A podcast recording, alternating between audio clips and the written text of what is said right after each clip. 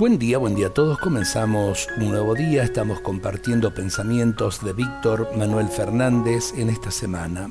Hay situaciones donde la mejor o la única manera de comunicarme con otra persona es callar. Esto sucede sobre todo cuando ese ser humano está sufriendo y está en lo peor de su dolor. La compañía silenciosa, escuchando, abrazando o simplemente estando al lado es el mejor modo de decirle que lo comprendemos y lo amamos.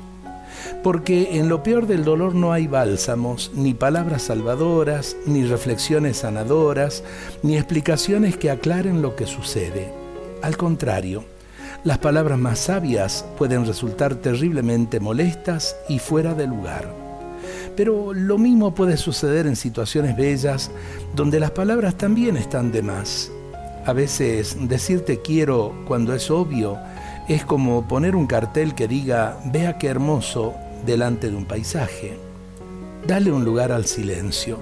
Y es cierto, en los momentos de dolor profundo, el estar al lado de esa persona que sufre tiene mucho más valor que llenarlo de palabras o aturdirlo, peor todavía, aturdirlo de palabras simplemente eh, la presencia y esa presencia silenciosa y de respeto por el dolor ajeno eh, tiene mucho más fruto que las muchas palabras.